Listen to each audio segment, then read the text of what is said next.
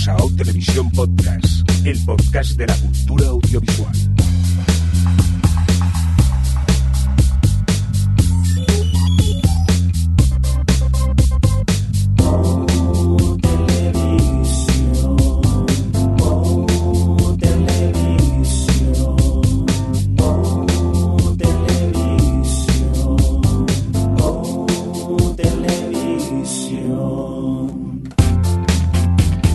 ¿Qué tal? Bienvenidos y bienvenidas a O Televisión Podcast, el podcast de la cultura audiovisual en esta nuestra nueva edición, la 266, dicho en términos televisivos, la S13E09. Dejarme alertar al equipo, estamos grabando de noche, por favor controlémonos que cuando grabamos de noche se nos va un poco la castaña. Eh, Adri, ¿qué tal? ¿Cómo estás? Alertada. Alertada, vale. eh, Alex, ¿qué tal? ¿Cómo estás? Bien, os echaba de menos después de faltar el programa anterior. Hombre, pues sí, también te echábamos nosotros de menos. Por cierto, hoy recuperamos al Alex susurrador, que Marta está durmiendo. The Whisper. The Whisper. Eh, Javier Fresco, ¿qué pasa? Pues nada, muy, muy extraño, porque no nos hemos pegado la comelona correspondiente y, y eso pues me, me, tiene despierto. Ya. A ver luego cómo me duermo. Pues eh, te comes un Frankfurt, hijo, ¿qué quieres que te diga? Yo qué sé. Te Eh, comes un Frankfurt. What the fuck. Es que digo, ¿qué le vamos a dar de comer a este hijo? Es que me mira aquí un cara de hambre, es que me da un poco de miedo. Bueno, o luego a lo mejor te contamos opciones más sanas, Ah, vale. que a lo mejor te Te interesaría. comes un. Oye, eh, un cordial saludo de quien nos habla, con vosotros también, el señor Mirindo, edición, pues hoy en la que incluso tenemos una noticia, ¿no es así, Adri? Eh, pues sí, ya aquí a saco vas. Pues sí, tenemos una noticia. Y es que, claro, yo no podía dejarlo pasar porque después de algunos rumores, cosas de a ver qué van a contar, tal, Amazon ya ha dado un poquito más de pistas sobre dónde estará ambientada la serie del Señor de los Anillos que va a hacer, en la que se va a gastar cienes y cienes de millones de euros y me va a hacer feliz. Y. Y bueno, pues ha dicho que se va a ambientar en la segunda edad de toda esta historia gigantesca que escribió Tolkien.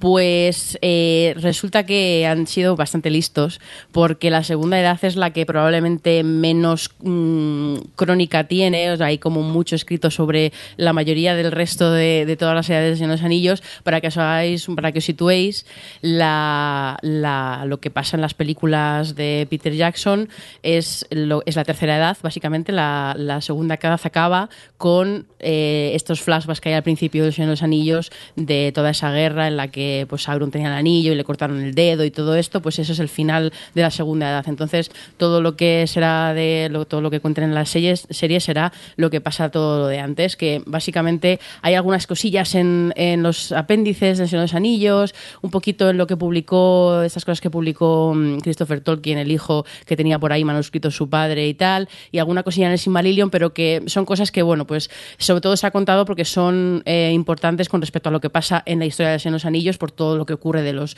todos los anillos que forjó Sauron y todo esto, y lo que pasó con toda, digamos, el linaje de, Aragorn, pues todo eso es relevante para la historia, pero como que hay como más, más vacíos que ellos pueden inventarse o pueden ahí ser un poquito creativos y- y tener un poquito de todo, ¿no? Poder inventarse cosas que le vengan bien y luego, por otro lado, no cabrear demasiado a los fans, que ya sabemos cómo son, que están hasta cabreados con las adaptaciones de Peter Jackson, que nunca lo entenderé porque son maravillosas. Y mm, Como los del Y nada. señor, como los de Canción de Hielo y Fuego. ya, bueno, o ya o el. Hobbit. Bueno, pero Bueno, el Hobbit, es está el Hobbit, mal. No, no, no. el Hobbit vamos a poner un asterisco en esto. Pero a mí la verdad es que me, me gusta la idea porque, bueno, se nota que han querido hacer su Juego de Tronos y aquí desde luego tienen el material. Obviamente, Juego de Tronos está inspirado en los anillos o es una de sus referentes, pero bueno, que no digo que sea al revés. Eh, pero aquí pues esto tienes por un lado, eh, básicamente lo que pasa en la segunda edad es cuando de- derrotaron al anterior super maligno de, de toda esta historia de Tolkien, que era Morgoth, que su discípulo era Sauron.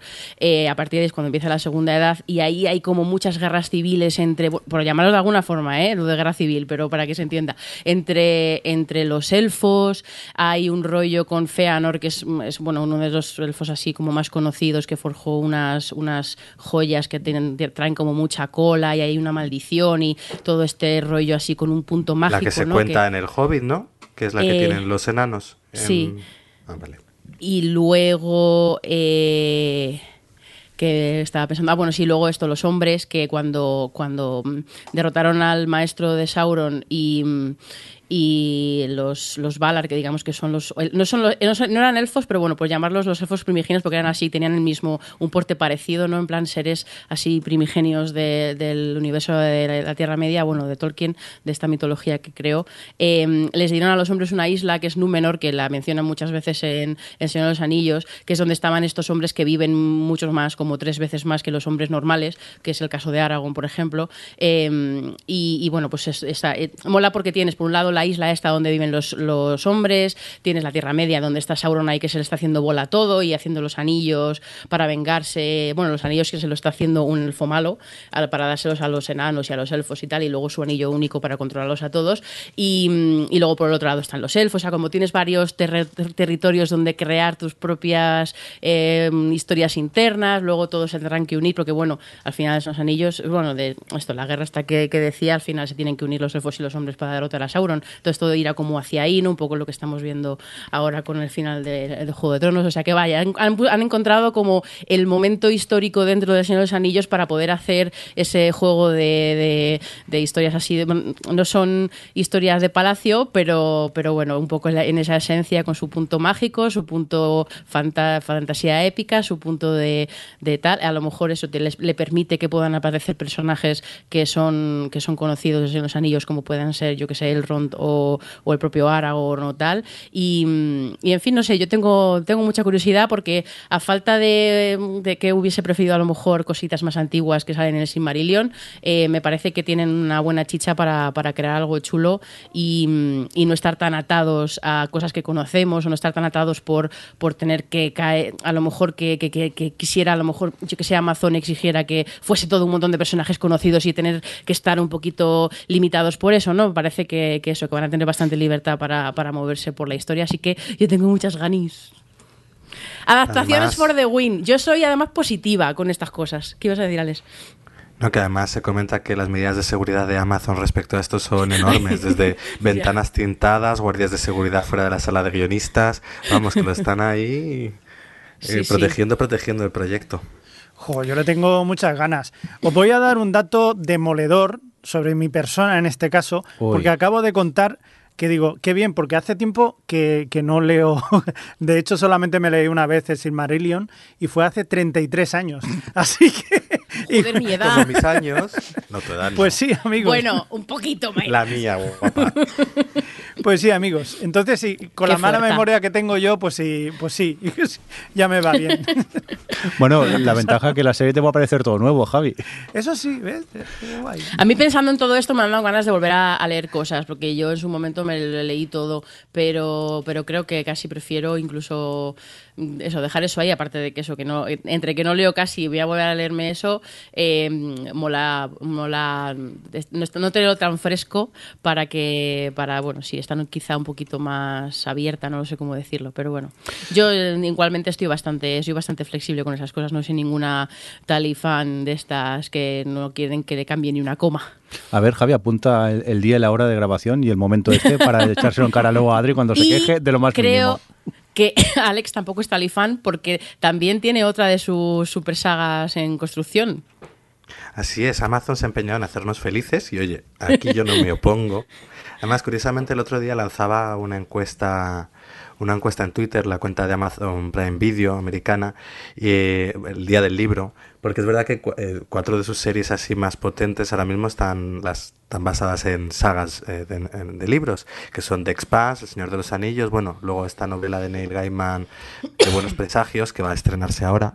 Y por último. La Rueda del Tiempo, que para mí es mm, quizás el proyecto que más espero, quizás porque estoy ahora embarcado en la lectura de los 20 tomos que son en la edición castellana. Y, y bueno, entonces estuve, tras esta encuesta y tal, pues ya empecé a investigar y eh, un poquillo sobre cómo iba el proceso y tal, y la verdad es que va un poco más avanzado de lo que esperaba, ya llevan como tres o cuatro guiones escritos.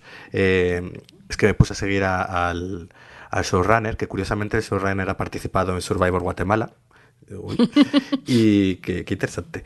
Y, y, bueno, pues eh, un poquillo de lo poquillo que se sabe por los títulos de los guiones y demás, parece ser que, claro, al abarcar una saga tan larga, porque además la rueda del tiempo lo que tiene es que son 20 20 tomos, pero además son una única historia que se cuenta a lo largo de, de, esos tomos. No es que digas, bueno, son historias independientes y puedo coger lo que quiera, no, realmente es una novela de pues 15.000 páginas.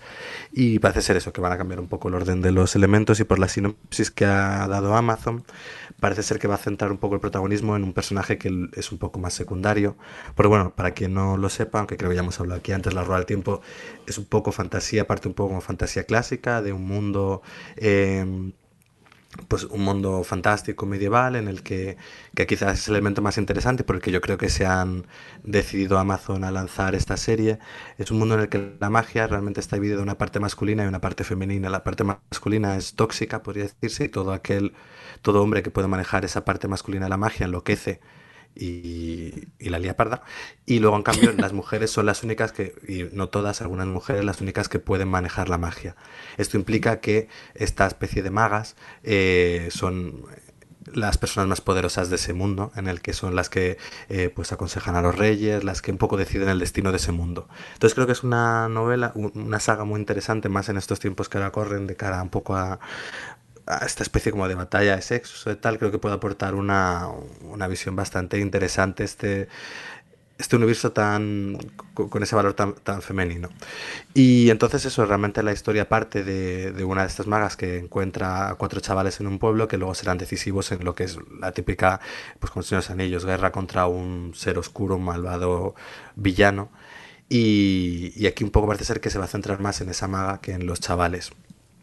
Y bueno, luego decir que La Rueda del Tiempo yo animo a leerla porque es una saga que empieza muy clásica. De hecho, eh, lo que es la primera novela es el clásico comienzo de este tipo de historias como Star Wars, El Señor de los Anillos, de grupos de chavales que salen de su pequeño pueblo al que están acostumbrados y a conocer mundo. Pero luego es una saga que al ser tan amplia, poco a poco va desplegando un universo muy muy trabajado, casi con un cuidado antropológico en cuanto a creaciones de, de, razas, de costumbres, de cientos de personajes que se van cruzando y va enriqueciendo mucho. Eh, además es algo que también me costó un poco entender al principio, pero luego creo que, el autor maneja muy bien, que es una novela que se cuenta desde puntos de, diferentes puntos de vista. Y él lo hace muy bien porque eh, puede contarte un suceso desde dos puntos de vista distintos y darte cuenta cómo no, pues eso, cómo cada uno percibe las cosas de una manera. Y eso lo emplea mucho el autor para hacer eso, hincapié precisamente en la diferencia de sexos, en cómo los hombres ven a las mujeres y cómo las mujeres los ven a los hombres de una forma bastante curiosa. Al principio quizás un poco estereotipada, porque para ellas ellos son unos patanes y para ellos ellas son inteligibles, pero es muy curioso cómo, cómo van manejando eso. Al principio, de hecho, como los puntos de vista son masculinos, recuerdo que yo decía hoy, esta saga es un poco machista. Pero claro, leías la forma de verlas a ellas de, de, ellos. Pero cuando de repente ya empieza a meterte puntos de vista femeninos, ves como ellas les ven a ellos y dices, vale. Y, bueno, entonces es eso. Parece ser que la serie está más avanzada. No creo que como mínimo hasta 2020-2021 no llegue. Pero tengo bastante curiosidad, también miedo por el hecho de que es una saga muy extensa. Pero bueno, también pensaba lo mismo de Juego de Tronos y al final han adaptado entera. Así que a ver qué sale. Y bueno, a Amazon le sobra el dinero. O sea que yo confío en eso. Viva Amazon y el dinero hemos malgastado ahí. Venga a hacer series por un tubo. Pues no pidas tanto por Amazon, hombre. Hombre, no deja que hagan series, hombre, que últimamente están haciendo cosas bastante chulas. Oye, pues eh, dos proyectos a los que veo que parte del equipo le tiene muchas ganas. Este, este del Señor de los Anillos y también el de La Rueda del Tiempo. Oye, dichas las noticias, eh, ¿os parece si vamos ya a nuestros eh, típicos y míticos pilotos tos? Venga, va. Venga, vamos para allá.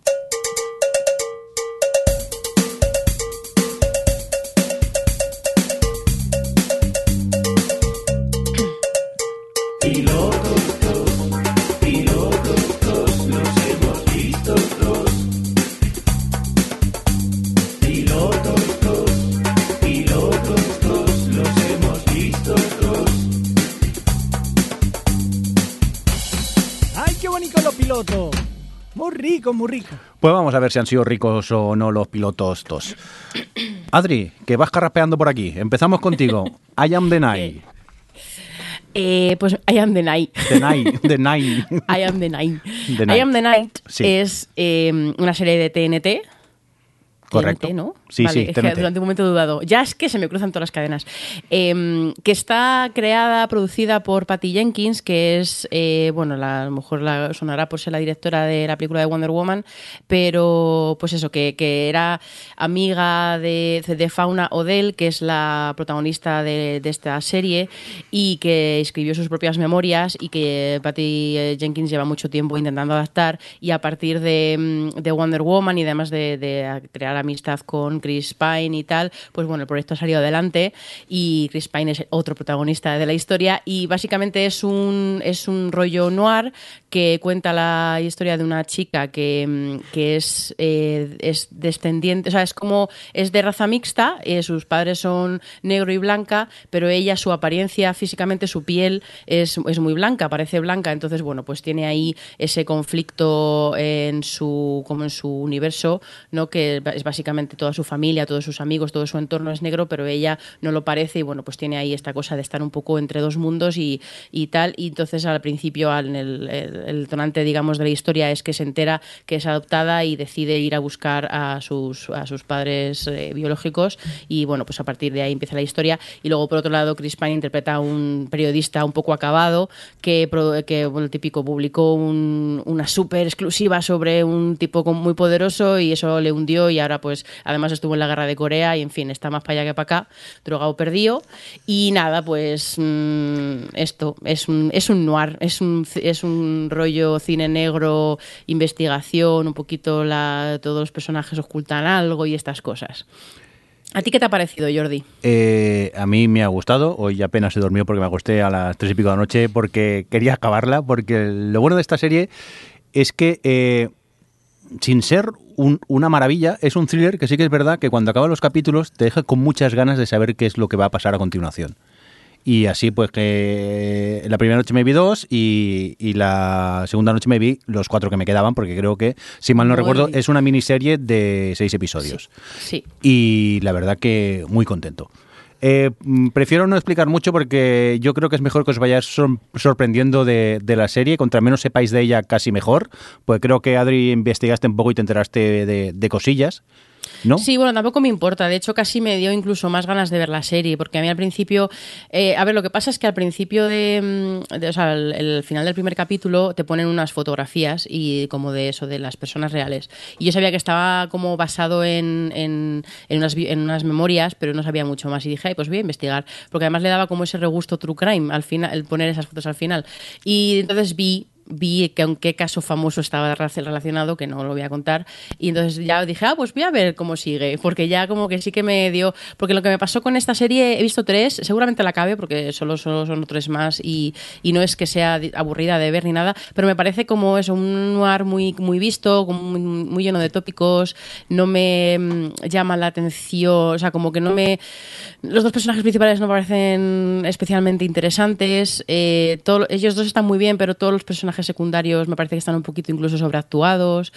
Mm, no sé, como que me falta un poquito puntos de enganche para que me interese más, pero, pero luego a la vez, pues los capítulos se ven bien, así que seguramente me la cabe, pero no me parece nada excepcional, la Ah, verdad. Ahí está, a ver, lo que te cuentan en cuanto al género ya está visto, eh, no te sorprende en ese aspecto, pero sí que es verdad que la historia que cuentan a mí me atrapó mucho y, y como te van soltando Tiene migajas, quier- quieres saber más. que dices, what the fuck is this? Eh, pero... Sí, pero yo creo que eh, los puntos surrealistas están allí por algo que ocurre con uno de los personajes, pero no quiero adentrarme más en, en- en ese tema. Pero vamos, yo desde aquí sí que la recomiendo, ¿eh? y creo que tú también, ¿no, Adri? Bueno, no, es- no particularmente. Quiero decir, si a, a la gente que le gusta mucho el noir, el género, eh, como, eh, como toca todas esas teclas y creo que no lo hace, lo hace de forma correcta y tal, eh, creo que sí, que puede estar bien. A mí, como no me ha parecido aquí una gran historia interesante, pues a lo mejor lo diría que no es algo que yo vaya a ir recomendando por ahí. Mm, No sé. Así que me- estoy un poco entre medias, ¿eh? pero eso sí, a, a la gente que le gusta el género, seguramente le guste esta serie. Si os gustan los thrillers de esos que se acaba cada episodio y queréis saber más, yo os la recomiendo. Chan, chan. Directamente. Yo ya os digo, ayer me levanté hoy con mucho sueño. Yo empecé a Tú verla. es que eres un poco obsesivo. Eh, sí, cuando me gusta algo lo veo directamente. Y Javi. Yo empecé a verla, todavía no ha acabado el primer episodio, por lo tanto no me he quedado con ese cliffhanger, pero sí que debo decir que me ha parecido entretenida, aunque, aunque eh, no soy especialmente fan de, de este Chris Pine. eh, la verdad es que no, no me convence absolutamente nada. Pero, pero sí que es verdad que la última película que también está en Netflix, la del Rey Fosquito, pues ahí sí que. es que el Rey Prosquito. po- pos- es que siempre me equivoco de pos, pos- proscrito, proscrito. Acabas Y de matar a Adri en directo, eh, que lo sepas. No me hagas reír. El Rey proscrito, pues Ay, no lo hace mal. Entonces digo, vea, qué demonios, voy a verlo. Pero si me decís que sigue estando, entonces ya me quedo con ella. Venga, Rey Fosquito, que vamos a por ti, Javi, venga. Afterlife, eh, nuevo proyecto de Ricky Gervais que podemos ver en Netflix, ¿no? Efectivamente. ¿Qué pasa? ¿Qué me cuentas de él? Pues eh, es una dramedia de estas que nos gusta tanto o no nos gusta, pero yo en principio... Traumedia. Traumedia, eso, Traumedia, correcto. sí, sí, verdaderamente es traumática, porque si así de repente te dicen que es la serie eh, en la que habla de un tipo que se le ha muerto, se le acaba de morir su mujer y, y él está intentando suicidarse, así de entrada como que no apetece mucho, ya sea drama o comedia. Pero nuevamente tenemos a un Ricky Gervais que, según dices tú, está haciendo prácticamente el mismo personaje que en Derek. No, no es eso, Javi. No. Que hemos estado comentando antes. eh, No es que haga el mismo personaje que, que, que en Derek, porque no tiene nada Pero que ver. Simplemente es, la ¿no? esencia, es el, Vale. el- el Mm. formato ese eh, jiji jaja, pero de repente te pega una puñalada en todo el corazón que, que dices, ay, que me han entrado muchas cosas en el ojo y estoy llorando directamente, porque tiene momentos muy, muy durillos, es, es muy, es por lo sentimental, eso cuando menos te lo esperas, zasca y dices, Sí. joder, ¿qué, qué razón tiene este señor. Hay que decir que, que utiliza hay, eh, esa estrategia de, de- de poner un, un biombo, una especie de pantalla delante de todo el, el humor que vaya a hacer.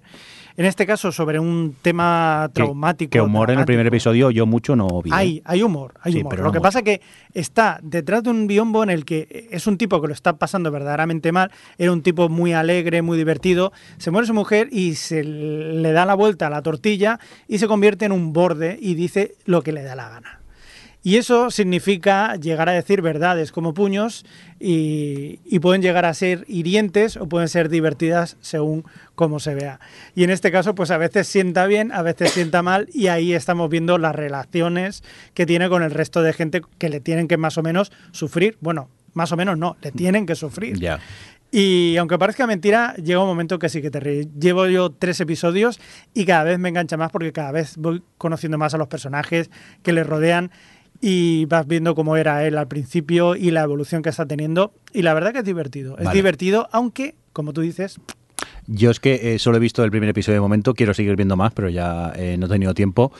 Y, y ya te digo, a mí me parece mucho lo que era eh, Derek en su formato. Eh, Derek, por cierto, serie maravillosa que nunca me cansaré de recomendar. Durilla, porque eh, eh, es, un, es, un canto a la gente mayor, al, hacernos mayores y al hecho de que a veces cuando nuestros familiares se hacen mayores, eh, como que nos olvidamos un poco de ellos y los dejamos un, pelín de lado y, te hace reflexionar mucho sobre eso. Y era una serie que te reías, pero también eso de golpe, mm, el corazoncico que, ay, la cremilla. Pues aquí me ha pasado lo mismo. Hay un momento que, vamos, literalmente acabé llorando porque te quedas, claro, con lo que ves te quedas muy parado y claro, son cosas que tocan mucho la patata y, y son durillas, pero por otro lado eh, también tienen como un, un canto a la esperanza que, que me maravillan de- del formato este que, que últimamente hace mucho Ricky Gervais y yo muy contento con este piloto y con ganas de, de ver más. Adri, no sé cuántos has visto tú. Yo vi tres. Tres. ¿Y qué tal? Pues nada, me está gustando mucho, la verdad. Estoy muy de acuerdo con todo lo que estáis diciendo. Y además yo añadiría que mm, tiene una cosa, eh, y es que de todo lo que he visto de Gervais, que pues eso suele irse, aunque incluso cuando haga cosas, cuando hace cosas dramáticas como Derek y tal, tiene siempre un puntito un poquito exagerado, un poquito, no, iba a decir surrealista, pero no es surrealista. Pero bueno, que tiene ese puntito de, mm, exageración o de que ves que, mm, pues, que quiere hacer esa comedia negra, ves ese punto más de pose, que no lo digo en plan mal, pero en cambio en Afterlife me parece que es un personaje tan real y en realidad es todo tan realista, aunque él se vuelva tan como es- es- está como está y contesta a la gente de esa forma y tal, que a lo mejor te puede parecer un poco exagerado, pero luego tiene sus momentos dulces, cuando se encuentra con gente que no le irrita, pues es una persona normal. Eh, y es como que es, tan realista, tiene un tono tan realista y tiene una cadencia tan melancólica y tan que conecta, es muy fácil conectar con el personaje, no es como otros personajes suyos que son resultan tan antipáticos que es difícil conectar con ellos. Aquí estás viendo que se está comportando como un idiota algunas veces, pero es otra relación, yo creo, la que tiene con el espectador, porque tiene, yo le veo como más, más mm, vulnerabilidad al como que está mucho más puesta sobre la mesa que en otros personajes suyos que también están, o sea, que otras series suyas que también tienen parte triste, pero que no está tan, tan abierta la vulnerabilidad del personaje. No sé si me estoy explicando, pero no sé, a mí eh, me está encantando y efectivamente yo he llorado y me parece, tiene momentos, pues al final son momentos cotidianos, pues llenos de mucha verdad y de mucho dolor también. Eh, que es, eh, no es, es así, tanto es así que me fui a Wikipedia a mirar si este señor se le había vuelto la mujer o algo, porque dije, no, pobrecito mío, pero no, no.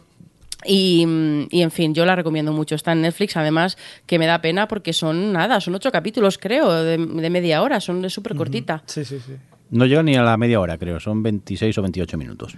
Por cierto, eh, aparecen dos actores que aparecían en Juego de Tronos y hasta aquí puedo leer, porque la gracia será eh, en ver si los reconocéis, sin armaduras, y sin espadas, y sin barro, y, y haciendo de, un- de personajes totalmente distintos a los que estaban acostumbrados. Eh, por cierto, eh, Afterlife está en Netflix y también Derek, perdón por ser tan pesado, también la tenéis en, en Netflix si, si queréis verla. Eh, hombre, Javi, seguimos con más pilotos tos, que esto os hemos visto tú y yo. Whisky Cavalier. Whisky Cavalier. ¿Qué pasa? Ah, yo esa la he visto también. Ah, pues mira, Ah, vamos mira, a poner mira, mira. a Adri en el guion. Adri. Vi- es que la vi en los screeners. Ay, perdona, es que la vi en los Es que yo veo screeners. Influencer. ¿sabes? influencer. Yo veo screeners. ¿Y qué tal? Eh, Javi, cuéntanos un poquito de qué va esto. ¿Estás seguro que quieres que la cuente yo? ¿O- Sí, porque luego yo te diré que me ha gustado. O sea, que Ah, cuéntanos. luego... Vale, vale. Whisky, Cava- eh, Cavalier Sí. cuenta la historia de un agente del FBI que, es trasla- que está trasladado a París, en Francia. Sí, Eh, si me la resumieses y no me contases el capítulo entero, te lo agradecería. Básicamente es, es un tío que, que le mandan a hacer recaos y, y acaba conociendo a una muchacha que es- no deja de ser otra que Lauren Cohan, Sí. que es la, la señorita que ha dejado de Walking Dead por esta maravillosa serie. Por cierto, que estoy viendo Walking Dead y ni me acuerdo cómo deja la serie. Para que veas lo que me importa últimamente Walking Dead. Bueno, y básicamente, pues que la chica resulta que es de la CIA y los dos, pues eh, de repente hay una química tremenda, pero también hay un- una, una especie de pelea continua entre ellos en las que al final tendrán que ponerse de acuerdo y, y eso, y ponerse Y a trabajar juntos, junto, pues eso, a un grupito de gente que estará a su alrededor, les ayudará y todo ese tipo de cosas. ¿Pero te ha gustado o no te ha gustado? Pues, ¿Qué quieres que te diga? Pues en principio no me ha gustado. Pues a mí sí, tío. Pero, pero espérame, espérate, me parece tan topicazo todo lo que hay ¿Y? y, y que no puedo dejar de verla. Claro, ahí está lo bueno. A Sí, ver, y no Javi, me gusta, pero la veo. No, pero es un procedimental de los de toda la vida que no Exacto. aportan nada nuevo, No. eh, de, de espías, de hostias y explosiones y persecuciones, y es entretenido y con un toque de humor. Sí, A ver, si, si buscas eso, es una buena serie. Claro. Ahora, si buscas algo con profundidad, no te va a gustar. no. Pero a mí el piloto me pasó volando y me gustó, me pareció entretenido y me reí en algún momento incluso. Y bueno, las, eh, escenas de acción no están mal. O sea que como procedimental así de espías de acción, mm, a mí me parece entretenido al menos. Ahora Adri nos va a contar, pues yo cuando la vi... Eh, no, mm, es- quiero decir, estoy de acuerdo con los dos. Vale. Porque por un lado, pues sí, yo la- el capítulo se ve bien y tal, y ellos dos tienen su química y eso, pero vamos, es que no, eso no puede ser más topicazo y más lo he visto mil veces. Porque estoy de acuerdo en, en tus argumentos, Jordi, pero por ejemplo, yo vi The Rookie, el, el piloto de la serie esta nueva de Nathan Fillion, Sí. y dentro de que es un procedimental policíaco con algunos clichés y con topicazos y tal, por lo menos me pareció que tenía algunas cosillas interesantes, con sus, sobre todo los tres personajes protagonistas. Me sorprendió que no fuera solo el protagonista él, sino que hay tres rookies que son los tres protagonistas y tal. Está bien llevada, tiene su punto. O sea, como que le vi algún valor, pero a Whisky Cavalier la verdad es que la vi, pues eso, no. Ni siquiera yo soy muy de si tienes un procedimental, tiene algo, a mí no me importa ver procedimentales, yo me veo todas las series médicas, pero es que esta no le vi yo mucha, mucha gracia, la verdad. Esta es la típica que luego la sube HBO y es su serie más vista, ¿eh? Como pasaba con Lucifer. A ver, no olvidemos que, que mucha gente es fan de los procedimentales. A ver, hay gente que Sí, no sí, sigue la las series como nosotros, hecho. sí. Es lo que más triunfa eh, eh, mainstreammente. Claro, y aparte, no nos olvidemos que esto también es una serie de ABC que tampoco se arriesgan mucho en cuanto a, a series televisivas. Normalmente van a, a tiro seguro, y en este caso, pues, eh, Whisky Cavalier es un procedimental de toda la vida. Que yo voy a seguir viendo de momento. A ver cuánto me canso y no veo más, pero de momento yo voy a seguir viendo. Venga, vamos a continuar con más cositas. Hombre, Alex, tienes cosas que has visto por aquí. Now Apocalypse. ¿Esto qué es lo que es? Pues esta es una serie nueva de Star que bastante peculiar, eh, dirigida por Greg Araki, eh, director, por ejemplo, de Mysterious Skin. Eh, pues bueno, básicamente es, una, es una serie un poco, es una chorrada de serie. Básicamente nos cuentan la historia de, de cuatro jóvenes en Los Ángeles, sus encuentros sexuales y amorosos, todo con un punto un poco lisérgico y de fondo como una especie de invasión alienígena, pero básicamente los alienígenas son, parecen muñecos de goma, rollo Godzilla, las pelis japonesas. Es decir, es todo como muy de coña eso. Entonces, la serie es como eso, es, sería como una serie de jóvenes de CW pasada por el LSD y, y todo súper, eh, pues, súper positivo, súper abierto, eh, sin complejos, muy, muy bonita de ver en todos los sentidos. Y, y oye, me en todos los sentidos. ya entendéis, ¿no? Y, y, oye, la media hora se me pasa bastante bien, es una chorrada, ¿eh? Y por ejemplo, seguramente a Jordi y a, a y Javi les horrorizaría. Así que Oye, oye, cuidado, cuidado, Alex, que es de Stars. Que yo me acuerdo cuando veía alguna serie de Stars y decía, esto solo lo puede ver Javi porque es de Stars. Yo no digo nada, yo no digo nada. Yo te digo que te la pongas y vas a ver como vienes diciendo que te ha parecido horrorosa. Sí, a mí me Veo- jode mucho veo reto, veo reto. La frase esta de a veniéndole a parecer rosa es en la, en la que no hay huevos de toda la vida. O sea, ahora me has picado para verla. Claro, claro, claro. Hay un No, reto no, ahí. no. Sí, yo cada No, vez que me decís esto me entran ganas de ver la serie. Ahora hay que verla. Ay, qué malas personas. Venga, apuntando. A Now Apocalipse. Eh, cuéntanos A más. mí las culpas Sí. luego no, ¿eh? Yo he avisado. No, no, no. Yo ya voy con la idea de que no me va a gustar. Pero yo sabes que también eh, soy muy de ver pilotos por curiosidad, a ver qué, qué me cuentan. Y oye, a tienes suerte y otras pues tienes toda la razón y, no me gustan. Oye, eh, has visto más cositas, ¿no? Por eso, Alex. Sí, bueno, esto lo cuento como visto, pero lo quité a los 15, 20 minutos, que era la nueva serie que ha sacado Netflix, que se llama La Orden, que es una especie de pastiche de, Magicians y, y este rollo de series, pero como aún más cutre, que ya es decir, ¿eh? Y, nada, no pude soportarlo porque era como horroroso. Es que esto me lleva, realmente lo he puesto en el guion, porque quería comentar que después de las alabanzas por parte de Zurnex, que está ahora en fuera de series, eh, The Magicians, que decía que la había visto, que le había gustado mucho, que se había enganchado, que se había visto las tres temporadas o cuatro seguidas, dije, bueno, pues voy a darle una segunda oportunidad a la serie, a ver si es que en el momento pues no me gustó y, y como yo soy de las segundas oportunidades me gusta. Y no. Volví a ponerme con The Magicians y, y creo que tiene un problema muy gordo, que son sus personajes. Son todos uh, sumamente antipáticos o molestos. Y me impide involucrarme en lo que me cuenta la serie. Entonces me resulta como desde el protagonista, que es un pavisoso que no puede con él, con los amigos, con eh, hay otro que siempre está de mal humor, con na- vamos, en general lo que ¿Cuántos pasa en The? Magicians cinco capítulos creo que. Ah, joder. Bueno, es que hablo de segundas, ¿eh? Porque no, yo no la he visto, pero eh, por lo que a mí me ha dicho un amigo que es súper mega fan, bueno, Paul, que le conoces, eh, es que, que le pasa un poco como a los 100 que al principio pues está un poco encorsetada por la pero cuando se como que se libera un poco porque la cadena supongo, supongo que le diría en plan "Va, haz lo que os gana eh, pues gana mucho pero que no sé si que será la segunda temporada o qué pero vamos que Sí, sí, yo que hay que tener como intentado- mucha paciencia con ella Pero el problema, porque otras veces dices, no, no tengo paciencia, pero hay algo que me gusta o hay algo que tal. Pero aquí es que los personajes me caen tan mal que me resulta. Es que tan antipáticos. Me pasó, por ejemplo, con esta otra, eh, Russian Doll, que era como, mira, no, no puedo soportar al personaje, entonces me da igual que luego la serie mejore, porque si no la soporto a ella, no voy bueno a. pero ella crece o sea realmente es su viaje de crecimiento de insoportabilidad. pero bueno si no te gusta no tampoco Pero que- entonces aquí un poco igual, te dije, bueno, lo intenté con The Magicians, no, no es lo mío, y a ver, pues con la de cantidad de series tampoco es un drama. Y bueno, que la orden es aún peor, o sea que no la veáis. Bueno, pues recordar la orden, la próxima serie favorita de Alex en un par de meses. Se me había olvidado la broma, es verdad. no, no, el problema es que a lo mejor Mi, mi, mi, mi. es- es cierto. Oye, Es gracioso porque es verdad. Eh, y por cierto, eh, con The Magicians, yo el problema es que vi el tweet de Valentina y dije, "Ah", y encima lo que me dice Adri, que es, a lo mejor es como decían que luego mejora, el nuevo mejora, me habéis picado mucho la, la curiosidad. Pero bueno, el tema es que como tampoco tengo tiempo, no creo que al final me ponga a, a verla. A ver, si yo que me gustan este tipo de series, que me he visto Teen Wolf bastante y, y- y estas mierdas que me pongo yo, y no, ¿eh? ¿No? Vale. Oye, pues hasta aquí lo de los pilotos todos, ¿no, Adri? Ya no nos queda nada, ¿no? Nada, nada, estamos últimamente eh, muy flojos, ¿eh?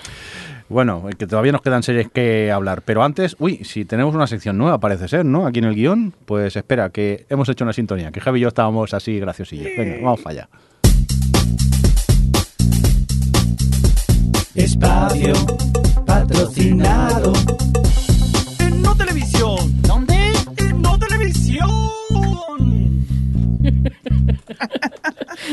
No hay nada como un buen autotune, de verdad. No Televisión. Viva el autotune.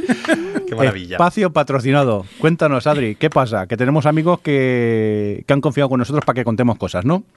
Pues sí, pues sí, nos escribieron de Huetaca que, mm, bueno, ahora les contamos un poco de qué va que, y porque, bueno, pues les apetecía patrocinarnos un espacio y, mm, y, bueno, pues es una empresa que con la que mm, básicamente es para pedir comida online, ¿no? Tú lo que puedes hacer es eh, comer un poco sus platos, así tienen como 30 platos diferentes para elegir, tú los pides y te, luego te los haces en casa y es una forma de comer sano y variado y que no tengas que gastar mucho tiempo en hacer la cena, ¿no? Y que es algo que a nosotros nos hacía mucha gracia porque aquí tenemos el running gag este de, de las series de cena, de las series que, bueno, en mi caso algunas veces incluso eh, se gradúan y pasan a ser de serie cena a serie seria para ver ya súper mega concentrado, en fin, como que aquí tenemos muy, como mucho ritual en torno a comer viendo series. Y, bueno, pues nos, vino genial porque además eh, es un servicio que aquí Alex había eh, probado hace tiempo y estaba contento, así que mira, ya le dejo que nos lo cuente él porque eso, Alex, tú cuéntanos. Sí, es cierto, yo lo, lo he estado probando bastante tiempo. eh, fue una época en la que necesitaba, eh, pues eso, hacerme la comida, pero no tenía tiempo para prepararme yo la comida para comer en casa. Entonces esto es un servicio que lo que te da son unos tuppers envasados al vacío, que tú ni siquiera tienes que meterlos en el congelador, los reservas en una semana para comer durante esa semana y entonces simplemente lo metes en el microondas unos 2-3 minutos y ya lo tienes listo para comer. Está muy rico porque además de, de no estar congelado, es... eh, es eso, está fresco, la comida eh, la preparan teniendo en cuenta que tú luego vas a en microondas, entonces está bien de sabor, en cantidad está muy bien porque con un ecotapper eh, ya te vale como comida. Y lo cierto es que a mí me...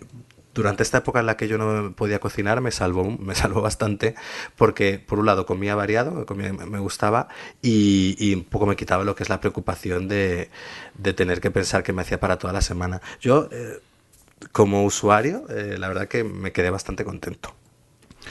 Adri, cuéntanos un, un poquito de- del tema de, de porque eh, aparte, eh, tú entras en la web y tienes como una especie de menú que van, va- van variando cada semana, ¿no? Que no siempre es lo mismo. Sí, cada semana van cambiando, te ofrecen unos cuantos y, bueno, un poco así la media del plato son 6 euros de, precio, depende un poco de lo que pidas, pues cuesta, algunos cuestan más o otros cuestan menos y, mm, bueno, pues tú eh, vas eligiendo lo que quieres y te dan como último día para elegir el miércoles a medianoche y entonces bueno, pues ellos ya ahí se organizan para prepararlo todo y tal y aparte, o sea, durante el fin de semana te, mm, pues como que concertas con ellos una- un momento de entrega y ya te lo entregan para que tú lo tengas para la semana siguiente.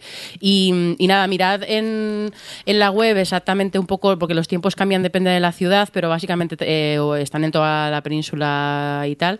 Y, nada, nosotros la verdad es que nos sentimos muy cómodos con el tema, porque yo además cuando leí tal, recordaba que Alex siempre, siempre me comentaba lo de Huetaca y oye, pues mm, que además vengan aquí y confíen en nosotros para, para recomendar el servicio, pues mira, mm, si es algo que conocemos, pues obviamente no tenemos problema en, o como que no nos, no- estamos, estamos confiados para eh, contárselo a los oyentes. Y además esto, ya que estamos con el tema de las cenas y tal, eh, yo quería hablar de, o sea, vamos a hablar de nuestras últimas eh, series escena y yo me viene genial esto porque como normalmente comentam- comentamos las series cuando las acabamos o cuando vemos pilotos y tal, hay series que, que bueno, se quedan ahí como en segundo plano, pero y no sé por qué, porque por ejemplo, mi serie de escena de ahora mismo, bueno, veo varias cosas, pero una que me encanta ver que es Speechless, es una de mis comedias favoritas ahora mismo, pero no es una de la que hable nadie y yo tampoco la hablo mucho en el podcast, pero lo- luego en, cuando veo los capítulos es que me gusta muchísimo y sigo pensando que creo que esta es la tercera temporada ya,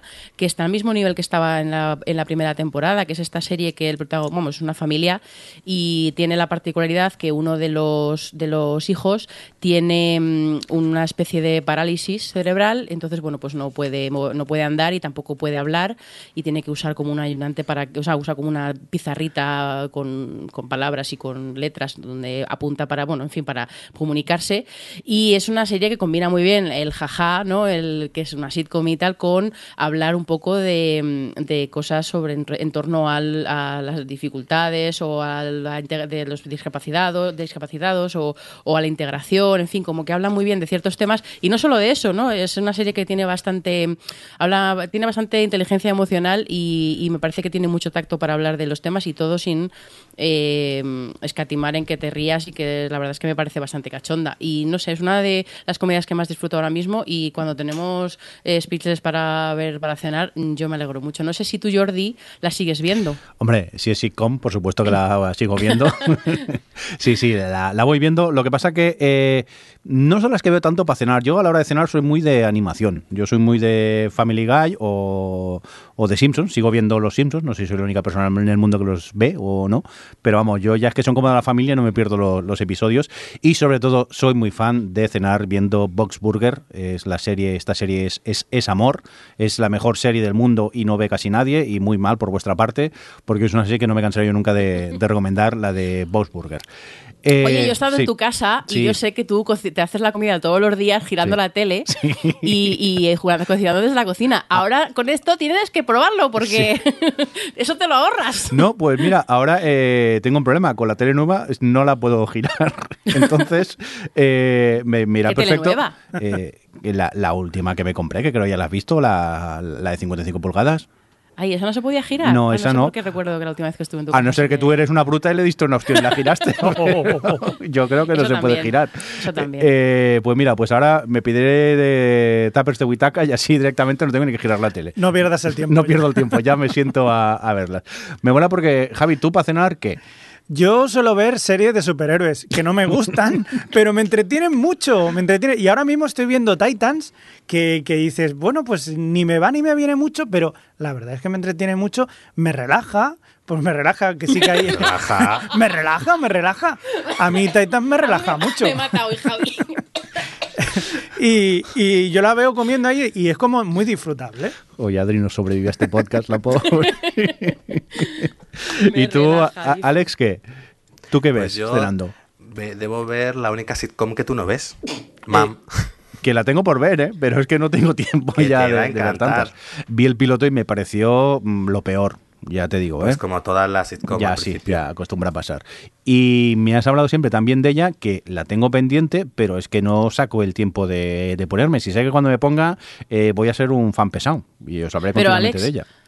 ¿Sigue el nivel que cuando empezasteis a ser súper pesados con el mom?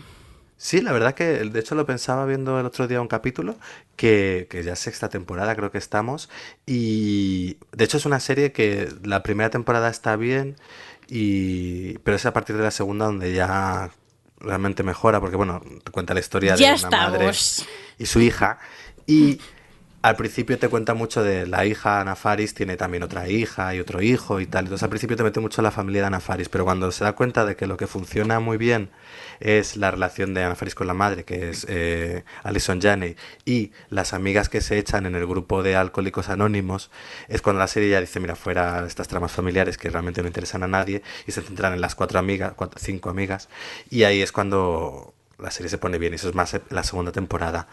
Pero es que es maravillosa, es que es una sitcom clásica, en el sentido más, pues eso, de, de, de risas de fondo y tal, pero con muchísimo corazón y, y tratando temas, pues eso, como el alcoholismo, la adicción y demás, sin cortarse. Y pues que, uno que te sorprende a veces ver la forma y la crudeza con la que tardan- tratan ciertas cosas que no te lo esperas en un formato de ese estilo. Pero vamos, lo mismo sucede con One Day at a Time. Y ahí es así, Sí. ¿te gusta, eh, Adriana? Pues sí, pero tuve que Miñi, superar, miñi, miñi, miñi. superar el formato. Pues eso es lo que hace MAM, que coge un formato súper eh, cuadriculado y es capaz de sacar provecho de eso. Por eso cuando habláis del método Comiskey como, uy, qué bien, ahora hace una buena serie. Mira, mira, mira. Pero no, no tiene, El na- indignado. no tiene nada que ver el tipo de serie, el método Kominsky, con eh, eh, MAM o cualquier otro sitcom más al, al, al uso No te tradicional. creas, es que ahí está el- la gracia de MAM, que parece que va a ser, es decir, MAM no, es- se debe acercar más al método Comiskey que a The Big Bang Theory. Pero, es más que decís... te trata Sí. temas que no... Es decir, el hablarte de la adicción, de cómo la adicción es una enfermedad crónica, cómo realmente eh, afecta tu vida a muchos niveles, tanto de lo que has hecho como luego todo lo que vas a ir haciendo, como eso siempre va a estar ahí, como puedes recaer y recaes, como los amigos son la red de apoyo. No sé, es que creo que habla cosas que no se suelen hablar. Y encima te Me- ríes. Menos mal que decís mam, porque, porque ya cuando oigo a alguien decir mom, so- solo puedo pensar en bodywear.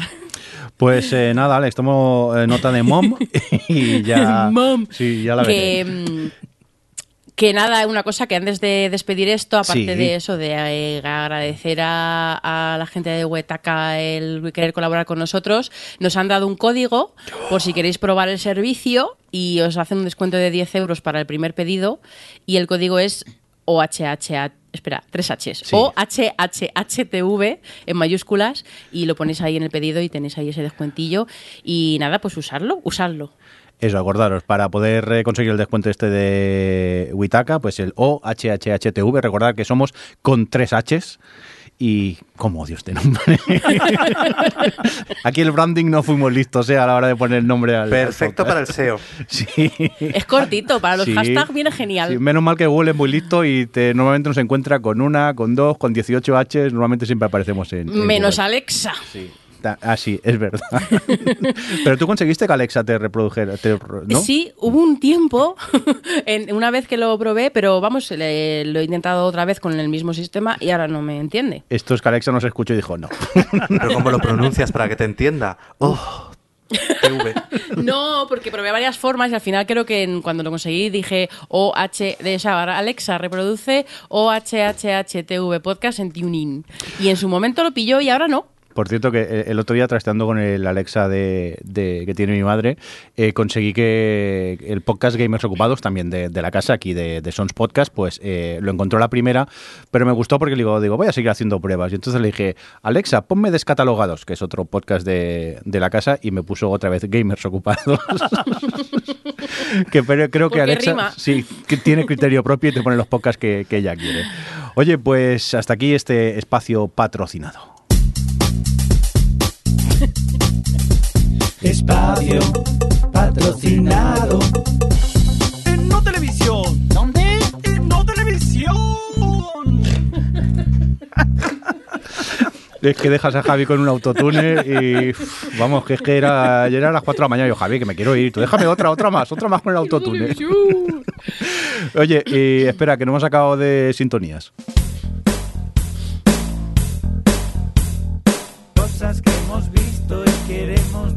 Destacar.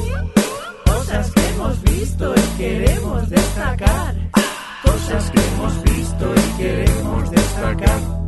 Cosas que hemos visto y queremos destacar. Pues vámonos a por cosas que hemos visto y queremos destacar. Y yo quiero empezar con Adri porque, ¿cómo que estás viendo Miranda ya por tercera vez? Cuarta. Cuarta. Pues porque mira, eh, por el día este del Red Nose Day que hacen en Reino Unido, que lo hacen todos los años, que es un día, creo que es Comic Relief, creo que se llama también, eh, que normalmente son cómicos y actores así que se dedican al mundo de la comedia, hacen como especiales y cositas así, eh, eh, y es todo, mm, eh, jolín, no me sale. Es así. Benéfico. ¿no? Benéfico, gracias. De nada. Y, y entonces, eh, este año ha sido hace poco y se hubo una especie de mini reunión, que es una tontería, es una tontería que, que graban ahí en un hotel, en una habitación de hotel, eh, los dos, bueno, los dos protas, Miranda Hart y Tom Ellis, que hacía del, del amigo barra interés romántico de Miranda en la serie, y tienen ahí como un intercambio así como un poco gracioso y ya está. Y cuando vi el vídeo fue como, oh, es que eran tan- me gustaba tanto. Es que Miranda es un gran lugar feliz mío, y es que me la he, me- me la he puesto a ver y ya me la he acabado. Hola. Son cuatro, bueno, son tres temporadas. Es que son muy, bueno, es muy cortita. La tercera temporada tiene más capítulos, pero vamos, que son, cada temporada tiene ocho, creo, y la tercera creo que son diez o doce o once. O, bueno, es que son muy poquitos y son de 20 minutos y es que se ve sola. Y es que es que me hace feliz Miranda. Me encanta. Además, em, en la tercera, me acuerdo que en su momento siempre pensaba que era la más floja y tal, y mucha gente lo dice, pero, pero la tercera, eso, que se nota que quieren contar como esa pequeña gran evolución que tiene Miranda consigo misma, de confianza en, en sí misma y en su sex appeal y en su, y en su validez como persona, a a pesar de que sea, pues es un poquito, pues eso, que le guste las cosas infantiles y que sea un poco patosa y todas esas cosas que es, ¿no? Em, pero quizá a lo mejor si hubiesen con la viendo la tercera temporada toda seguida que la vi básicamente en dos días eh, si hubiesen dispersado un poquito más ese viaje yo creo que les había quedado mejor. Pero vamos a mí no me parece que sea menos divertida. Simplemente tiene este plus que bueno ahora lo valoramos mucho en las comedias que tiene un puntillo más serio en algunos momentos. Entonces bueno pues no es la Miranda de la primera temporada pero no sé yo lo he es, quizás esta vez lo he visto con un poquito más de perspectiva y me ha gustado más la tercera que era así como la que tenía más tal. Pero en fin es que de, de verdad que no haya visto Miranda todavía que la vea que la vea porque bueno pues es una comedia un sitcom muy clásica también risas enlatadas y además ella mira ahí rompe la cuarta pared y tal y, y, en fin pues es como muy clásica y todo pero es que es de verdad ella es graciosísima Y ahora me han entrado ganas de volver a verla a mí. Si y es que- Tom Ellis es en serio se me estruja el corazón cada vez que le veo Ya, el corazón. el corazón por Tom decir Ellis algo. es el de Lucifer. Sí. sí sí sí Aunque yo le diría Tom, Tom Ellis- Tom Ellis Tom es el, Tom Ellis es el guapo. Ya está. El Lucifer está en plan eh, creyéndoselo, porque bueno, está bueno. Eh, pero en, en Miranda es como, pues bueno, también juegan un poco con eso, ¿no? Que aparecen otros tíos por la serie que son como más machotes o más tal, y él es como más buenín, más inocente, más que intenta hacerse el macho y no puede, y también tiene ese pequeño viaje él. Y es que es que está tan muy que quiero abrazar. y es tanto un metro de alto. Adri, Como respira. Miranda, por otro lado. Respira, Adri, respira. respiro, respiro. Venga, eh, vamos a por más cositas. Alex, eh, Made in Abyss, ¿esto qué es lo que es?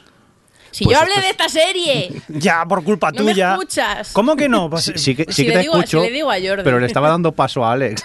Ya, perdón, Alex, perdón. Habla. Venga, cuéntanos. Ni hablar me dejan ya en este Sí. podcast. Aquí fallas un, po- un podcast y ya te tienen fichado. Venga, cuéntanos. Pues bueno, este era un anime que le tenía ganas, pero porque Adri me había hablado de él, se me quitaron, porque cuando ella lo estaba Pero bueno, mitad, me ya dijo, estamos. "Psa, psa", y dije, "Ah, pues entonces no voy a verlo. Y bueno, al final dije, me voy a animar, no voy a hacer caso a Adri. Y luego me Pero dijo sí. que sí, que le había gustado, pero eso me lo dijo después. Así que no ha sido por ti, Adriana, Que los últimos cinco capítulos eh, ya cambiaron mi, toda mi perspectiva de la serie. como para, ¿no? Pero bueno. Esta, bueno, como ha hablado Adri, pero bueno, por si no lo recordáis, como Mirindo, pues es un anime eh, bastante curioso porque, bueno, cuenta básicamente una gente que vive en torno a un abismo, que es un abismo de metros y metros de profundidad en el que bueno es, es desconocido lo que hay dentro. Entonces hay gente que se dedica a explorarlo. El problema es que tiene una especie de maldición que conforme más profundo vas más complicado es subir porque conforme vas subiendo pues vas bajando niveles subirlos es eh, más terrible, desde mareos, vómitos, a empezar a sangrar por todos tus orificios, a cosas aún peores. Y, y Sí, hay cosas lo- peores que sacar por todos tus Sí. orificios. y todo esto te lo cuentan en un anime con un dibujo super cookie, super cookie, super mono y achuchable, en el que tú cuando empiezas a ver todo dices, jo, qué bonito es todo, qué adorable, qué infantil parece, de hecho, porque son un dibujo muy infantil. Y la serie lo que hace así es engañarte, eso es un caballo de Troya, porque tú lo vas viendo así todo confiado de, ay, pues la historia es curiosa, lo del abismo tal, y de repente a la pumba te dan un mazazo, a mitad de la serie creo que es. Y a partir de ahí pues la cosa ya es cuesta abajo y sin frenos. Me ha gustado mucho por eso, quizás por eso, porque es muy juega muy bien con tus expectativas, con lo que esperas de la serie por visualmente cómo se muestra. Y luego porque, oye, la historia que cuenta me parece interesante, los personajes al final te acaban gustando y son tan buenos. Y, y luego se pasa de mal. De verdad, hay unas cosas, pasan unas barbaridades. Yo solo puedo decir, porque claro, tampoco quiero spoilear, la gracia es ir descubriendo ese viaje que hacen sus protagonistas, pero la tenéis en Netflix y de verdad, echadle un vistazo. Al principio os quedaréis por lo bonita que es. Y luego ya, ya venís y nos contáis. Yo debo decir que también, por culpa vuestra, ¿vale? Porque tú le echas la culpa a Adri. Yo me quedé con lo que decía Adri, pero... eh, pero en el momento que dijo Alex sí, y dije, pues ya dos no pueden estar muy equivocados. Y efectivamente, eh, corroboro todo lo que ha dicho Alex y todo lo que ha dicho Adri. Es un paseo cookie por el abismo y con todo lo que conlleva. Y a veces me parecía estar viendo pues eh, una mezcla entre como si fuera una película del estudio Ghibli con, no sé, con, con- ideado por un, un guionista con un alma retorcida y, y ponzoñosa, porque vamos, no hay momentos que verdaderamente, eh, pues eso, son, son durillos y, y sobre todo es lo que dice Alex, que te chocan todavía más al ver un dibujo que- así tan, tan infantil y tan estilizado, no, no sé, de una forma tan, tan infantil, sí. Y creo desde que- luego me ha gustado. Y que ellos son niños y le Sí, pasan unas sí, sí, sí, cosas. sí. Increíble. Yo lo equipararía un poco con esta serie, la de Madoka, que también jugaba mucho con ese rollo de serie de como para niñas pequeñas, con un dibujo todo también muy mono, muy rosita, y después igual también empezaba la cosa a dar un giro loco y decías, pero ¿qué estoy viendo? Madoka, la verdad es que me parece mejor porque me parece, aparte de empieza bastante pronto el, a mostrar sus cartas, pero, pero sí, no había pensado en esta comparación y sí que sí que tiene su aquel. Lo que pasa es que eso que yo creo que Madoka eh, es más oscura y más particular y más mm, como que subvierte un poco el- los géneros y las expectativas desde el primer momento, yo diría. Quizá desde ya casi al final del primer capítulo o el segundo capítulo. Y en Medina Beach yo creo que sí que hay que esperar por lo menos la mitad. No sé cuánto eran, 13, ¿no? O así. Sí, son 13, y creo que es el sexto cuando la cosa dices, uh, Sí, pues ¿qué esto justo qué es? ahí, los últimos cinco. Sí, sí, sí, es que cuando empiezan a bajar de niveles y eso se vuelve perturbado. Me habéis dejado con mucha curiosidad. Tampoco sabéis que no soy muy de ver a, anime, pero ahora me habéis picado la curiosidad. Pasa que, claro, no solo con uno me vale, ¿no? Tengo que ir viendo para ir mm, bajando al del abismo, ¿no? Poco a poco. Sí, Vale. Por ver cómo funciona, sobre todo, un poco. Bueno, eh, la, la dejo ahí en pendientes y sé que nunca la veré, pero bueno, me habéis picado mucho la curiosidad este Made in Irabis, que decís que por cierto está en Netflix, ¿cierto? Sí. Sí, esta te la pones en Netflix y, en- y tú en dos tardes te la has visto. o, en, o en una, como Sí, te eso- pongas. es lo que tiene, lo bueno que tiene el anime, Jordi, que es 20 minutos siempre. Sí, ya.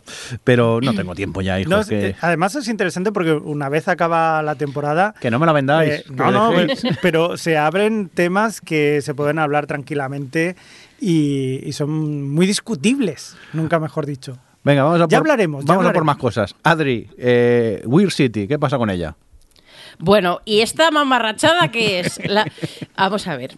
Eh, Will City es una- un nuevo original de YouTube que está creado por Charlie Sanders, que bueno, pues es un guionista cómico tal, y, y también por Jordan, Jordan Peele, que ahora es más conocido por ser el director de Get Out, pero bueno, que la verdad es que tiene también bastante un- una carrera bastante amplia, en, sobre todo en comedia, haciendo Mad TV, trabajando con varias cosas en Comedy Central y tal, y ahora pues eso, está, ha hecho esta de Weird City, que por describirla en plan muy cortamente, es como una especie de Black Mirror, pero en comedia, más o menos. Bueno, Por- es el Black Mirror de, de marca blanca. De marca blanca, sí, sí, porque nada, no tiene- en el fondo no tiene nada que ver con. Al final, cualquier cosa que, que hable de la tecnología de una forma eh, un poco ludita, en plan, madre mía, vamos a morir todos, ya lo- la asociamos con Black Mirror, pero eh, realmente, pues bueno, aquí lo que te muestra es que el- es un futuro distópico, bueno, distópico, no sé, eh, que está dividido, el mundo está dividido en dos, en Above, above the Line y Below de. Joder, no me. Ya, por encima de. como Sí. Sí, los ricos y los pobres. Arriba la línea y bajo la línea. Eso, y arriba de la línea pues es todo súper tecnológico, avanzado, tal, y debajo de la línea pues están en la mierda, básicamente. Y, mm, y cada capítulo es antológico, cada capítulo se centra en una historia diferente, casi todas pasan eh, above the line, de hecho diría que todas, y... mm, Y nada, pues es que es una cosa rarísima. Hacía tiempo que no había una serie tan random, porque aunque sea, aunque sea mm, eh, antológica y ya esperes que cada capítulo vaya a ser una cosa diferente, incluso en el tipo de humor, incluso en el tipo de historias o cómo se enfrenta al tema tecnológico, eh, es todo como muy, muy, muy raro. Y bueno, eh, como toda antología, es, es muy irregular. Eh, lo de al final lo de above y below the, li- below the line no tiene bastante no tiene mucha importancia no le sacan bastante mucho partido a este tema. Pero no sé hay episodios que son muy divertidos en plan el primero pues ahí son dos hombres que, que se encuentran de forma un poco inesperada eh, otros que son absolutamente ridículos como el de Michael Cera eh, hay uno, su- uno, super- uno que es como parece sacado de, la- de esta que te gustó de Ryan Hansen, el último capítulo. Sí, es así como que es muy meta. metalenguaje, que es muy loco ese, sí. ese es muy loco, pero también me pareció, eso me ha parecido curioso. Tiene buenos actores, tiene actores así como conocidillos dentro de, de la comedia y tal. No sé, no sabría decir si me ha gustado o no. Ha sido un visionado peculiar. ¿A ti, Jordi, qué te ha parecido? Por cierto, no sé si hemos comentado que es de YouTube Premium esta de que la podéis ver Sí, en, lo he dicho al en- en principio. YouTube. Vale, perdón, es que Sí, no me había enterado. todas... Son seis capítulos. Sí, sí. A mí, sí, en el fondo me ha gustado. A ver, eh, los capítulos son cortos, pasan volando. Es más, creo que el último incluso dura 16 minutos solo.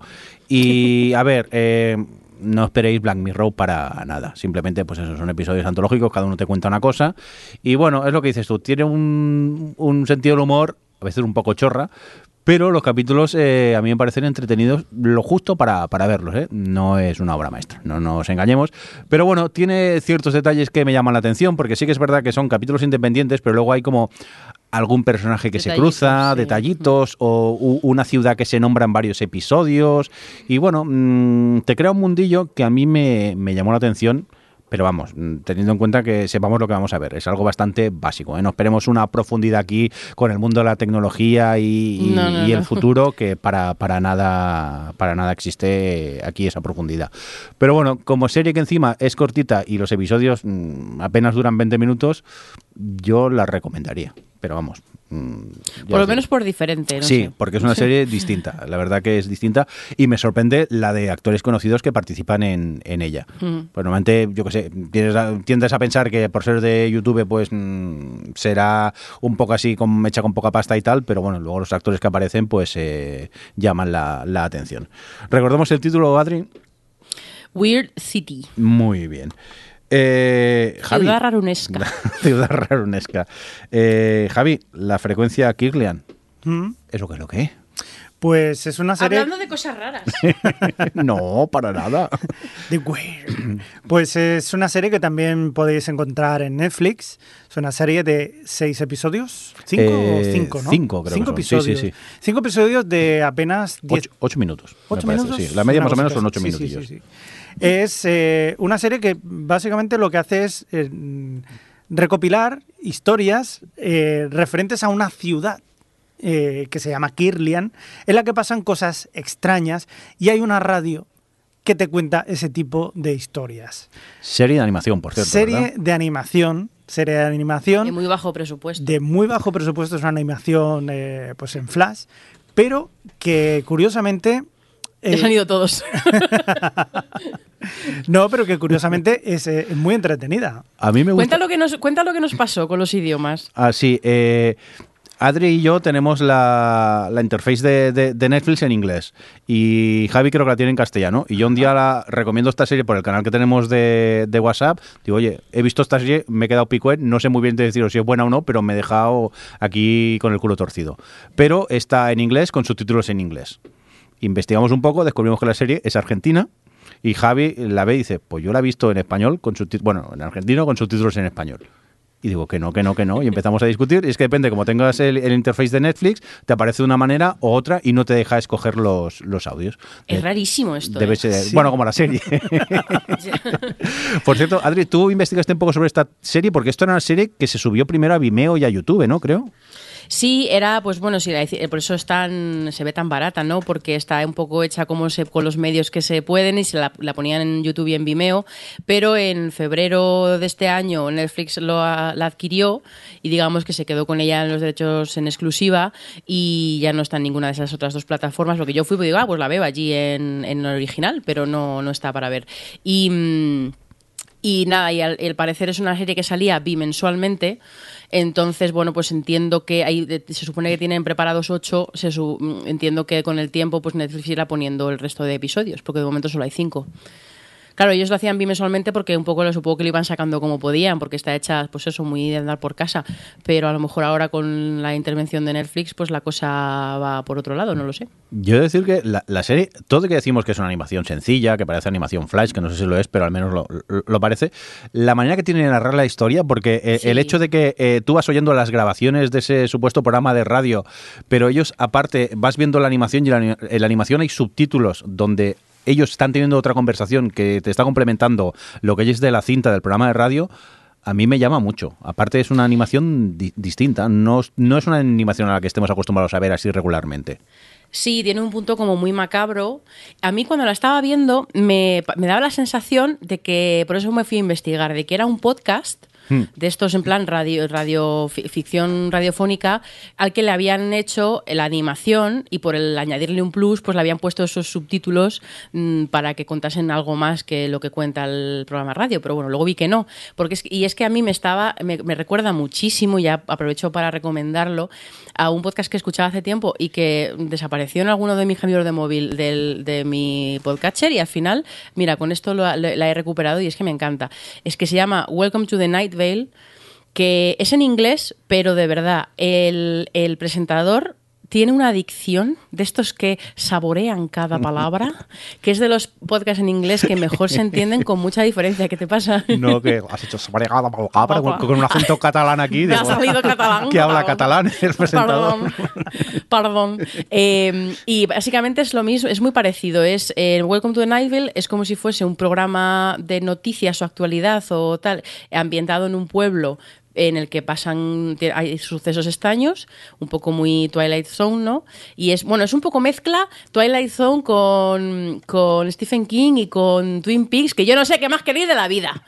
Y de verdad que está súper bien, es súper original, tiene como, tiene como las noticias, en plan, "Ah, ha pasado esto en tal casa, en el parque no sé cuántos, y es todo como muy original, muy, muy, muy surrealista, muy, pues, muy toques fantásticos de ciencia ficción, y hay siempre una historia, como una noticia que, que es un poco el hilo conductor de cada capítulo, pero son todos independientes. Luego hacia más hacia el final empezaron a hacer ya algunos episodios, en plan, algunas tramas que duraban dos o tres capítulos del podcast, pero básicamente son, son todos independientes, podéis empezar por el que os apetezca. Eh, si queréis ver un poco el rollo, yo os recomiendo el 33 que se llama Cassette, que tiene ahí un juego de pasado y presente como muy curioso, pero yo lo recomiendo un montón si os gustan. Si ves de la frecuencia Kir- Kirlian, es un poco ese, ese rollo.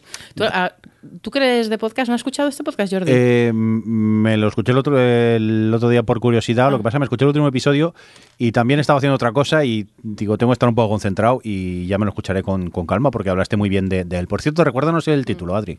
Welcome to the Night Vale. Welcome to the Nightdale. Muy bien. Vale con V, Night Vale. Ah, Vale, vale, vale. Vale. Eh, oye, eh, ¿te queda alguna cosita más que comentar a ti, no, Adri? Moist. Sí, em, quiero, hablar, quiero hablar de Shameless. Sí. Porque ha acabado su novena temporada, que es la, la temporada que ha visto despedir a Amy Rossum, la actriz que hace de Fiona. Sí. Gallagher. Y bueno, tengo que hablar de esto porque estoy muy decepcionada.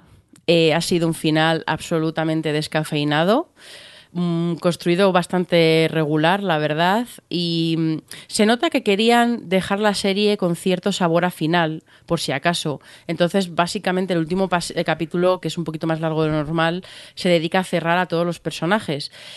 ¿Y qué pasa? Que me sorprende porque mm, eh, me da la sensación de que es en los últimos, a lo mejor, seis capítulos o así, o cinco capítulos, en los que ellos, cuando estaban escribiendo en el proceso de guion, debieron saber en ese momento que, que se iba o tal, porque si no, no entiendo cómo no lo han gestionado mejor, porque da la sensación que es, o sea, es todo como muy cíclico, cosas que habían evolucionado y que habían pasado, la, la trama es por donde las iban llevando, de repente, en los últimos cinco capítulos, las han anulado eh, se dedican a anularlas todas y, queda como todo como muy cíclico, como muy volver atrás con todo lo que ya habían contado, solo por eso, porque los personajes tengan un poco ese final, ellos habían construido, pues como pasa siempre con los, con los Gallagher, ¿no? Que les pasan cosas y, se le va todo siempre a la mierda. Pues aquí han tenido que regula- recular por dejar un final un poco eh, dentro de su, de, su, de su universo, pero que tuviese un sabor, no sé, bonito o esperanzador, o bueno, no diría esperanzador, pero bueno, por lo menos bonito.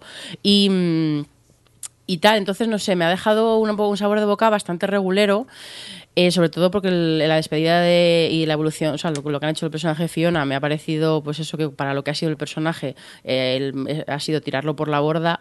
Y bueno, pues al final, pues he tenido, he tenido otros personajes como, bueno, Kev y, y Verónica, que siempre son cachondísimos.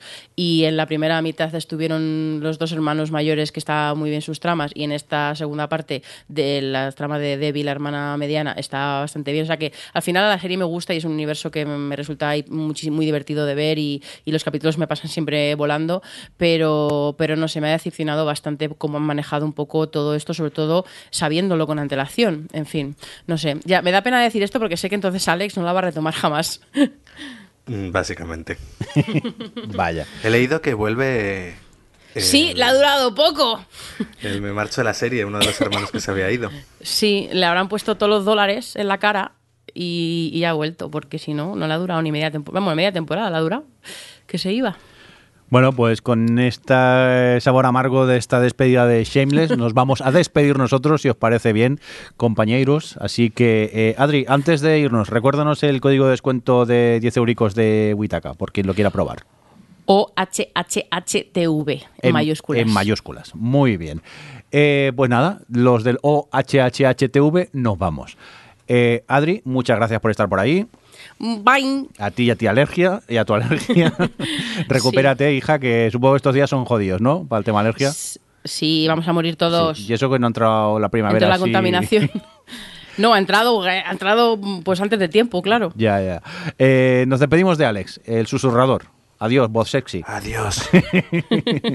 Eh, Javier Fresco, que te me estás durmiendo ya, que estás mayor ya. Pues yo debo eh, despedirme con ¡Adiós!